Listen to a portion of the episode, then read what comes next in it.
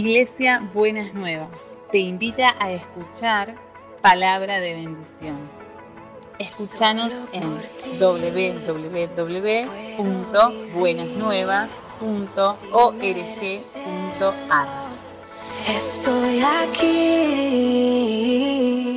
Vamos a, a leer en, en Marcos 16, 1 al 8 como primer texto. La palabra en esta mañana es ¿dónde está muerte tu victoria?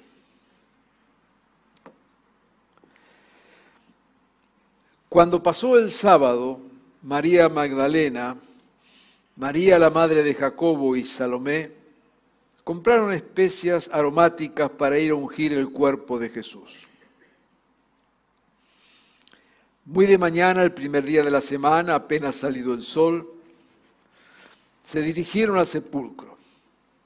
Iban diciéndose unas a otra, ¿quién nos quitará la piedra de la entrada del sepulcro? Pues la piedra era muy grande. Pero al fijarse bien se dieron cuenta de que estaba corrida. Al entrar en el sepulcro vieron a un joven vestido con un manto blanco sentado a la derecha y se asustaron. No se asusten, les dijo, ustedes buscan a Jesús el Nazareno, el que fue crucificado, ha resucitado. No está aquí. Miren el lugar donde lo pusieron. Pero vayan a decirles a los discípulos y a Pedro, Él va delante de ustedes a Galilea. Allí lo verán, tal como les dijo.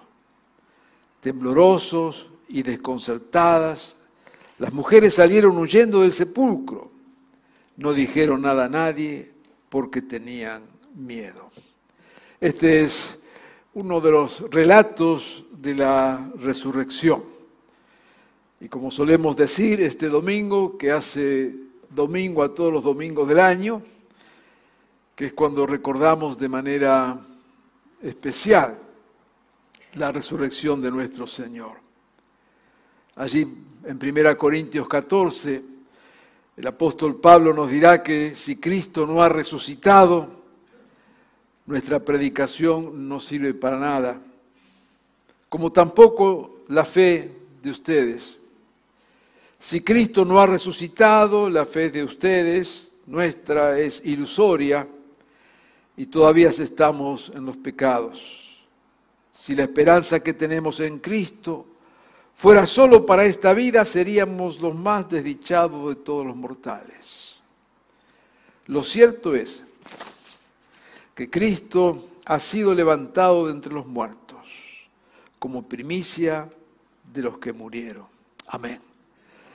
Cuánta razón tenía el apóstol al decirnos que si en verdad la resurrección no existiera, si Cristo no hubiera resucitado, nuestra fe sería vana. Y es bueno que entendamos esto, ¿no es cierto? Porque no proclamamos un mensaje meramente religioso, aunque lo es también. Pero nuestro mensaje tiene que ver con Jesucristo que dio su vida por nosotros y que resucitó. Y porque Él vive, sabemos que nosotros vamos a vivir. Por eso celebramos la resurrección, lo hacemos hoy de una manera muy especial, pero esta verdad es verdad cada día de nuestra vida. De esto se trata el Evangelio. El Evangelio no se trata meramente de pensamientos positivos, de éxito, de logros. El Evangelio se trata con el hecho de que Jesús murió por nosotros, que Él dio su vida por nosotros y que la muerte no le pudo contener. Eso es el Evangelio, ese es el mensaje que nosotros proclamamos y predicamos. Allá en Lucas 9, 51, nos marca el inicio, para ponerlo de alguna manera, del camino de Jesús hacia la cruz, hacia Jerusalén. Jesús venía desarrollando su ministerio aproximadamente alrededor de tres años. Jesús desarrolló su ministerio, pero hubo un momento en que él había decidido el comienzo de su ministerio hacerlo en la periferia, hacerlo fuera de Jerusalén, hacerlo en los pueblos que más necesitaban. Allí en Jerusalén estaba el centro del poder político, el centro del poder religioso. Y Jesús entendía que al comienzo de su ministerio no era el tiempo todavía de llegarse allí. Pero hay un momento que dice aquí en Lucas 9:51, dice, cuando se cumplió el tiempo, y es muy bueno entender esto, lo hemos explicado otras veces, hay un tiempo de Dios para cada cosa, ¿ok? Que no necesariamente coincide con nuestro tiempo cronológico. Hay tiempos de Dios. Dice, cuando se cumplió el tiempo en el que había de ser recibido arriba, afirmó su rostro para ir a Jerusalén. Lo que nos está diciendo acá es cuando llegó el tiempo. Esta expresión afirmó su rostro, nos quiere decir, se fijó allí, tomó la decisión, nadie lo obligó, llegó el tiempo, tomó la decisión de emprender intencionalmente ahora el camino a Jerusalén. Podríamos decir que ese camino a Jerusalén, y de hecho lo fue, era el camino a la muerte, era el camino que luego terminaría con la crucifixión.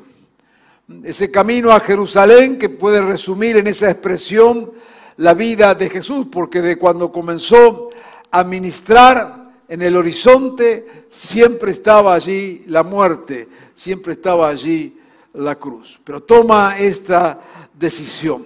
Ese camino a Jerusalén es un camino de adversidad, cuántos enemigos se levantaron en contra, cuántas cosas tuvo que eh, pelear de una y otra manera, es el camino de los obstáculos, es el camino de la traición con Judas, es el camino del abandono, cuando dirá que todos les lo dejaron y lo abandonaron, es el camino de las injusticias, es el camino de, de la traición, es el camino de todas esas expresiones de muertes, diríamos, en pequeñas cuotas, que se irían luego concretando con la muerte final.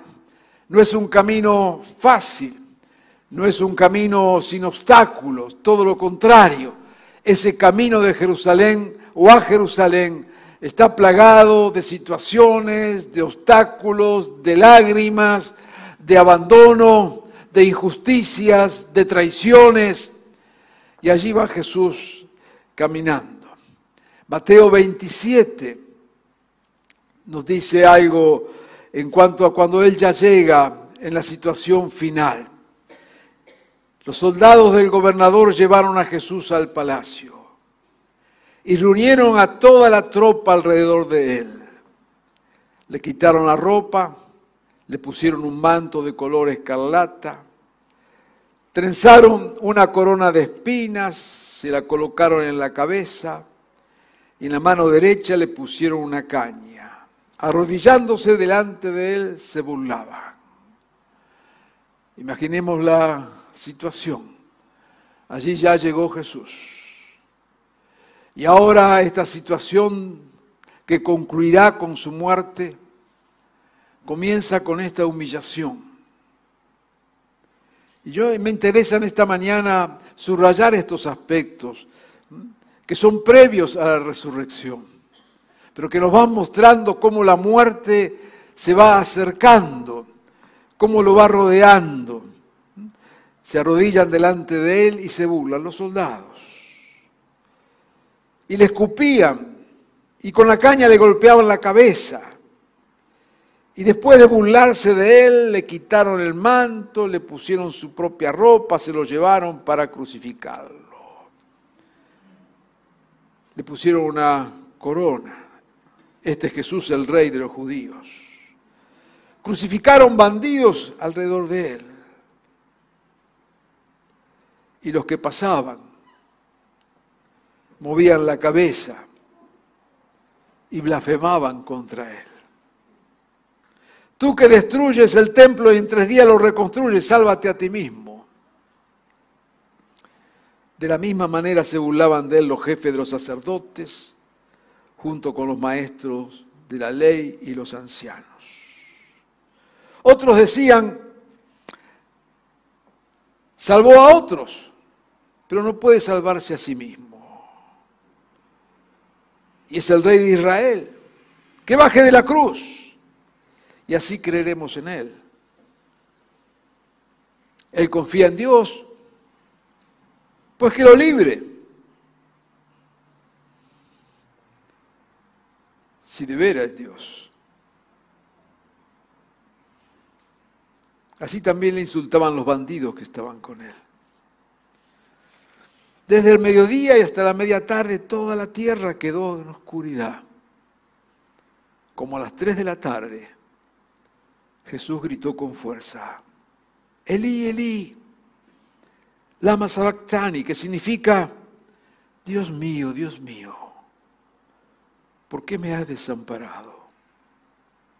Cuando lo oyeron algunos de los que estaban allí, dijeron, está llamando Elías.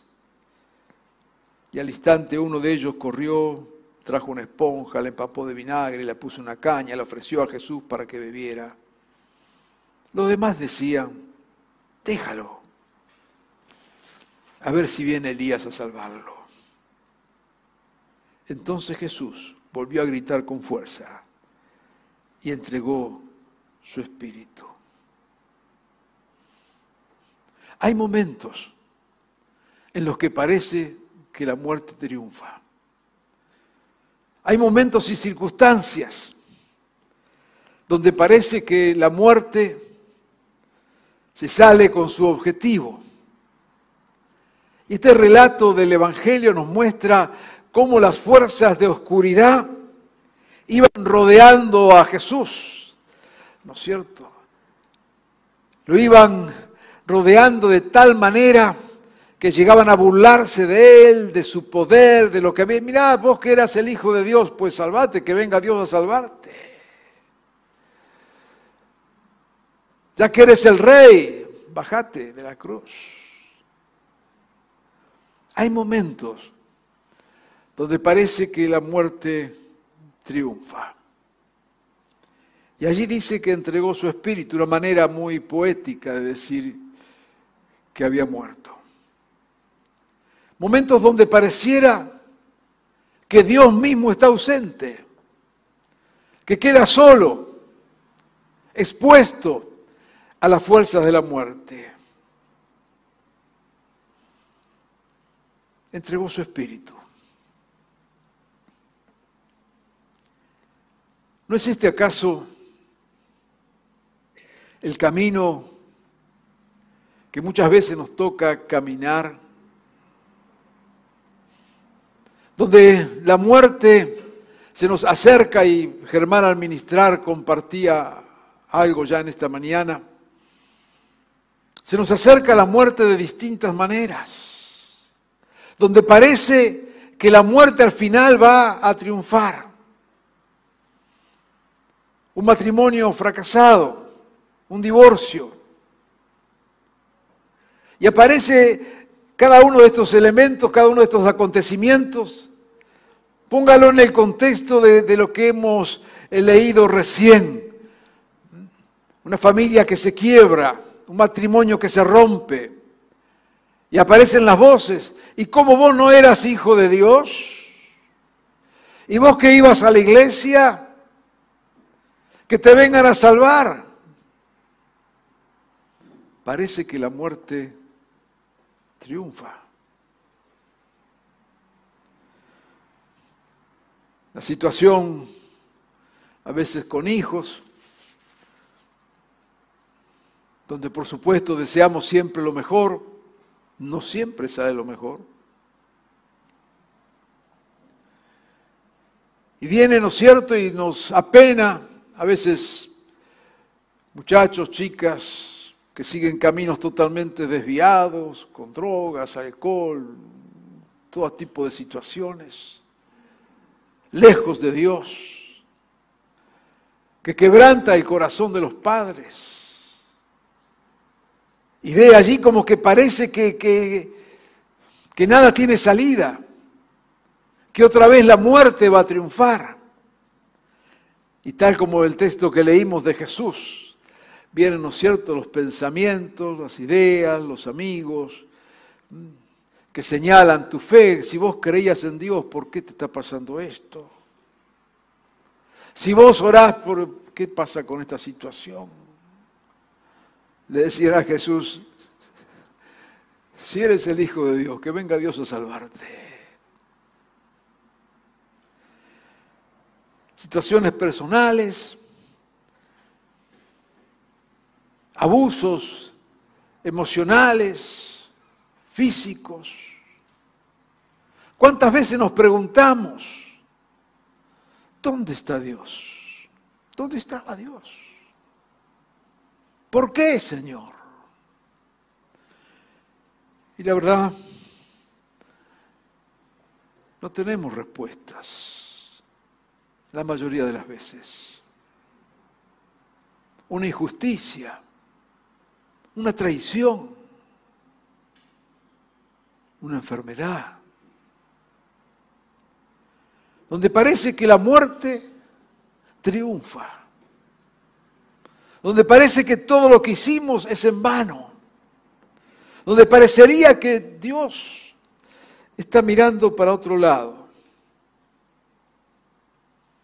Y no solo en lo personal, en lo familiar, nos pasa en lo social también, ¿no es cierto? ¿Cuánto nos preguntamos quienes vivimos aquí en este contexto, en, esta, en este país, tan lejos de Dios, con tanta corrupción, con tanta injusticia, con tanta iniquidad, con tanta mentira, con tantos valores trastocados? Como que la muerte se ha salido con las suyas.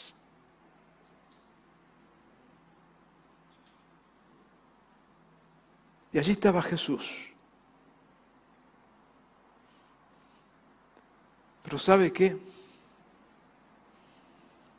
El texto del Evangelio, y ya lo hemos leído,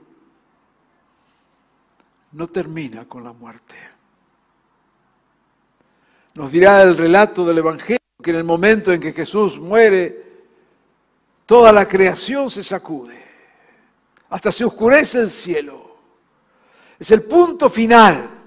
Es el sello final, como decir, acá no hubo nada que hacer, se acabó todo, terminó todo. Pero el Evangelio no termina ahí,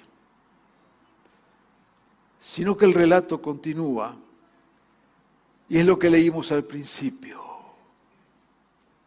Jesús resucitó y la muerte no triunfó. Jesús resucitó. Y lo que nos muestra la palabra de Dios y nuestra fe y lo que creemos es que es el triunfo de la vida de Dios. Que la muerte no tiene la última palabra. Que la muerte ha sido derrotada. Y la muerte en todas sus apariciones, en todas sus maneras de presentarse, no solo la muerte física al final de nuestros días, sino como hemos dicho, muerte que va teniendo presencia de distintas maneras. Pero frente a esas realidades que no negamos, de esas cuotas de muerte, hay una realidad superior, que es la que afirmamos en esta mañana. Jesús resucitó y venció la muerte. La muerte no tiene la última palabra. La muerte no es el sello final. Eso que nos ha sucedido, que nos ha marcado, esa muerte que ha venido a nosotros a como sea, y repito, ya Germán mencionaba situaciones en esta mañana, esa muerte que se expresa de distintas formas, ha sido derrotada por Jesucristo. Él ha resucitado. Y cuando celebramos la resurrección, celebramos el poder de Dios por encima de toda muerte. No hay muerte que sea más poderosa que el poder de la resurrección. Y esto es lo que Jesucristo conquistó para nosotros. Ahora es cierto, muchas veces vivimos ignorando esto. Yo digo que esto es un verdadero eh, drama. Allí el Evangelio nos da al menos dos relatos que quiero rescatar. Uno es en Lucas 24. Dice que aquel mismo día se dirigían a un pueblo llamado Emaús, a unos 11 kilómetros, dos de los discípulos de Jesús iban conversando sobre lo que había pasado. Sucedió que hablaban, discutían. Jesús mismo se acercó y comenzó a caminar con ellos, pero no le reconocieron, por sus ojos estaban vedados. Al acercarse al pueblo donde se dirigían, Jesús hizo como que iba más lejos.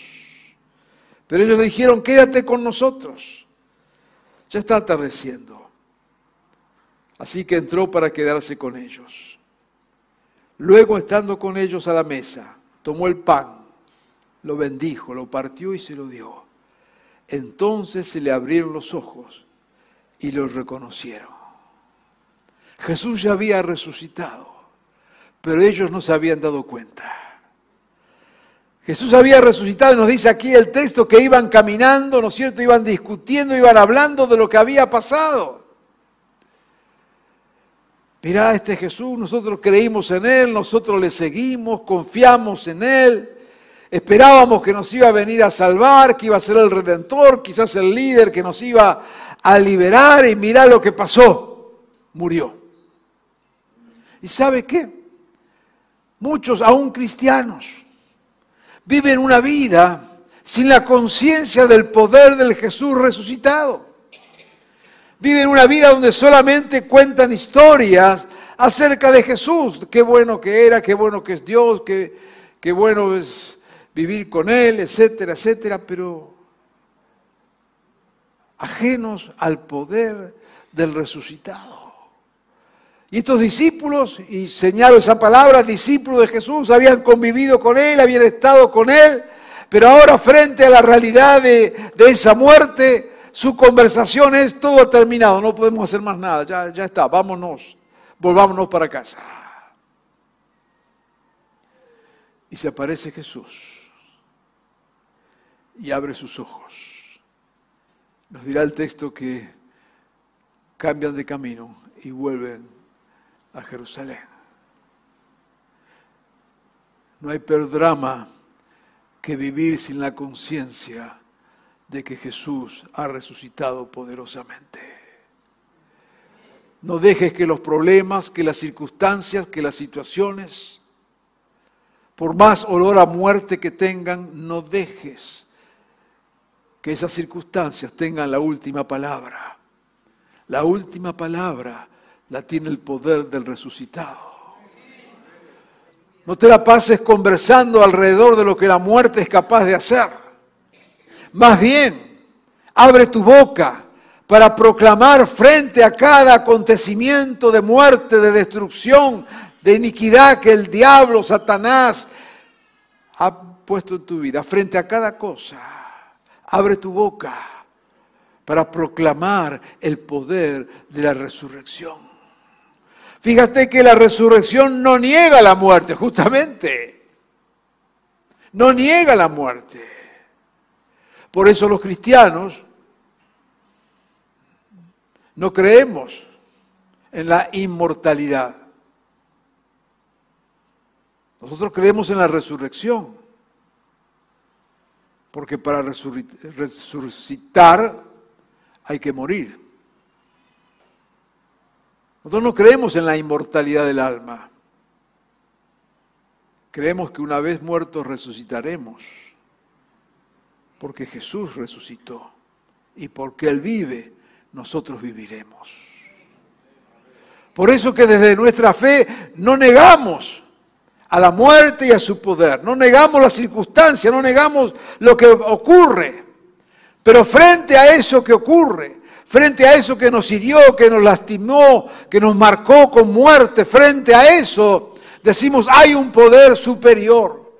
Cristo ha resucitado y me dará vida y traerá vida y me resucitará, no solo físicamente al final de los tiempos, sino que en esta circunstancia, en esta situación, en esto que mis ojos solamente ven destrucción, voy a ver la gloria de Dios. Yo quiero animarte en esta mañana a que puedas vivir con esa expectativa no una expectativa de ilusión religiosa, sino la expectativa real en lo que Jesús hizo. Si Él nos resucitó, decía Pablo, somos los más desdichados, no hablemos más nada. Pero si Él resucitó y lo creemos, la última palabra la tiene Dios y el poder de su resurrección. No baje los brazos. Hay otro breve relato bien conocido, pero lo comparto por aquellos que son más nuevos en la fe. Allá en Juan 21. Otra vez, en la misma circunstancia, estamos todos al, al mismo tiempo alrededor de la muerte de Jesús. Después de esto, Jesús se apareció, dice, a sus discípulos, ya había resucitado, que estaban junto al lago. Estaba Pedro, Tomás, Natanael, los hijos de Zebedeo, otros dos discípulos, y Pedro, Pedro, el que, había estado tan cerca de Jesús, le dice a sus amigos, me voy a pescar. Me voy a pescar. Fueron tres años muy bonitos con Jesús pasamos de todo, pero terminamos mal. Al final la muerte ganó.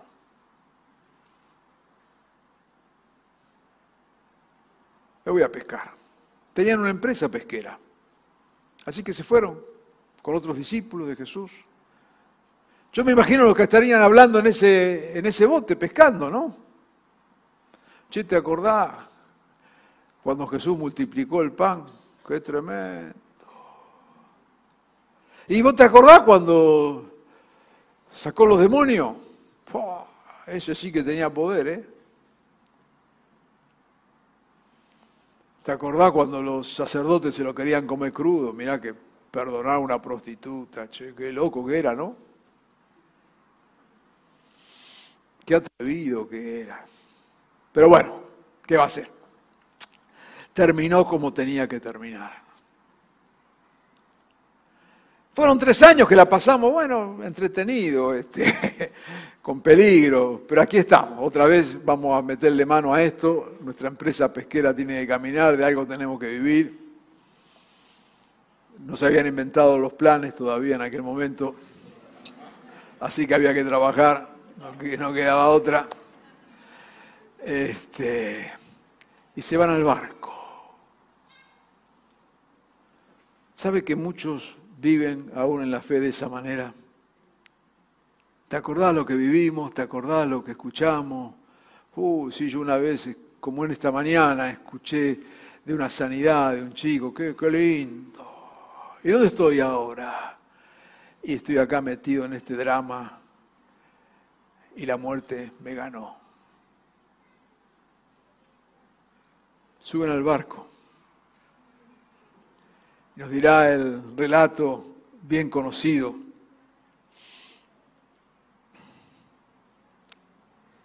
Esa noche no pescaron nada.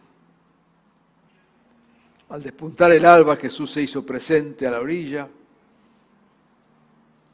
pero los discípulos no se dieron cuenta que era Él. ¿Cuántas veces Jesús está con nosotros? Y ni cuenta nos damos.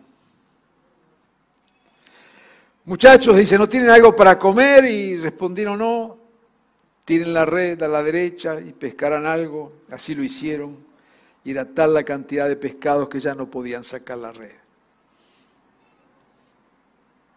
Pedro dijo, es el Señor. Juan le dice a Pedro, es el Señor. Podemos vivir de recuerdos podemos vivir de anécdotas, pero en el momento en que la muerte se nos hace presente de la manera en que fuera, solo nuestra fe en el poder de la resurrección nos saca de allí. Estaban estos discípulos con buenos recuerdos, pero sin poder pecar nada hasta que viene el resucitado y transforma la muerte en vida. Y aquello que era una pesca infructífera se hace ahora una pesca poderosa, porque el poder del resucitado vino y obró. Jesús ha resucitado y él ha vencido la muerte. Y este es el mensaje de vida, pero es el mensaje en especial para nosotros en esta mañana. Porque después de la resurrección vino esta pesca milagrosa y vino la revelación y después de la resurrección vino el Espíritu Santo derramado sobre todos los discípulos. Dirá, Pedro, dirá Pablo, el espíritu de aquel que levantó a Jesús de entre los muertos vive en ustedes como decíamos en esta mañana. Tenemos entonces este espíritu de la resurrección. Tenemos entonces este poder de la resurrección. Y lo que marca la diferencia en nuestra fe cristiana es justamente saber que Jesús venció la muerte en todas sus expresiones. Desde la muerte física, la muerte emocional, la muerte espiritual, Jesús la venció y ha resucitado. Y esta es una verdad para nosotros en esta mañana. Y es una verdad para nuestra vida cada día. Y yo quiero desafiarte en este día a que te tomes del poder de la resurrección y lo apliques allí en tu vida donde hay signos de muerte. Hoy fuimos ministros en esta área. Y quiero ahora que en esta mañana te animes a proclamar palabras de vida allí donde hay muerte. Quizás una familia destruida, quizás un tema con un hijo, una hija, un padre, quizás una enfermedad, quizás lo, que fuera, un negocio quebrado, lo que fuera. Pero puedo decirte en esta mañana, con total convicción, la muerte no tiene la última palabra. Jesús ha resucitado. Y quiero invitarte en esta mañana a que proclames palabras de vida allí donde hay muerte. Y quiero invitarte a que con fe en esta mañana dejes el mensaje de la muerte de lado y comiences a proclamar el poder de Dios que levantó a Jesús de entre los muertos. Este es el centro de la celebración en este día. Pero es lo que Dios quiere hacer en tu vida y en mi vida. Dios quiere librarnos del poder de la muerte, ya sea de la muerte del pecado. Mira, si estás aquí y, crees que no puedes estar o crees que Dios está muy lejos tuyo por lo que has hecho o has dejado de hacer, quiero decirte, no hay pecado que sea más poderoso que la muerte y resurrección de Jesús. Ni hay problema, ni dificultad, ni circunstancias que sean más poderosas que el poder de la resurrección de Jesús. Y aquí viene el Señor y hace todas las cosas nuevas. Y quiero invitarte a que en esta mañana pongas tu vida y tu situación en las manos de Dios. Y si en todo este tiempo te ha pasado lo que le pasó a los discípulos, que has conocido y sabido y sabes de Jesús, pero cada vez que tiras la red no pescas nada, vacío. Ese vacío, Jesús en esta mañana lo viene a llenar con su poder, porque ha resucitado. Te animo a vos que estás acá y los que nos siguen escuchando este mensaje, que puedan tener en este momento un acto de fe y proclamar vida en medio de la muerte. Si te animas a hacerlo, vamos a orar.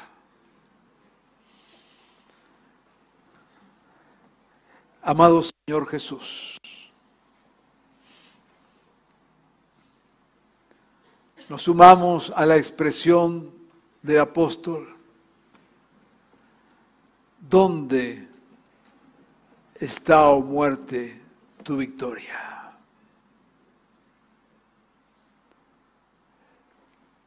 Amado Jesús, muchas veces parecería que la muerte va a triunfar. Señor, muchas veces las circunstancias son tan difíciles, tan graves, tan incomprensibles, tan dolorosas, que parecería que la muerte se salió con la suya. Señor, perdónanos, como al igual que aquellos discípulos, frente a la muerte obramos con resignación. Bueno, así será. Pero en esta mañana, Señor, en esta mañana, danos la fe para creer que el poder de la resurrección obra allí donde está la situación de muerte. Señor, en esta mañana yo te pido que abra nuestros ojos como abriste a aquellos discípulos y que podamos verte y saber que vives y saber que eres capaz de obrar con poder a favor nuestro. Amado Jesús, abrimos nuestro corazón en esta mañana, traemos a ti todo esto de con olor a muerte. Obra, Señor, la resurrección. Permite que veamos, Señor, que tu vida triunfa. Señor, afirma nuestros corazones y danos fe para creer que vos vas a obrar, Señor. Señor, en esta mañana venimos contra todo espíritu y pensamiento de muerte y proclamamos la verdad. Jesús ha resucitado y la muerte ha sido vencida. Jesús ha resucitado y su vida es mi vida. Jesús ha resucitado y su triunfo en la cruz es mi triunfo. La muerte ha sido vencida, ha sido derrotada, ha sido aniquilada, porque Jesús vive y vive en medio nuestro y vive en nosotros. Y su poder a favor nuestro hará que la vida triunfe en cada momento y en cada circunstancia. Danos esa fe en esta mañana, Señor, y danos la victoria que viene de ti. En tu nombre. Amén y amén. Amén.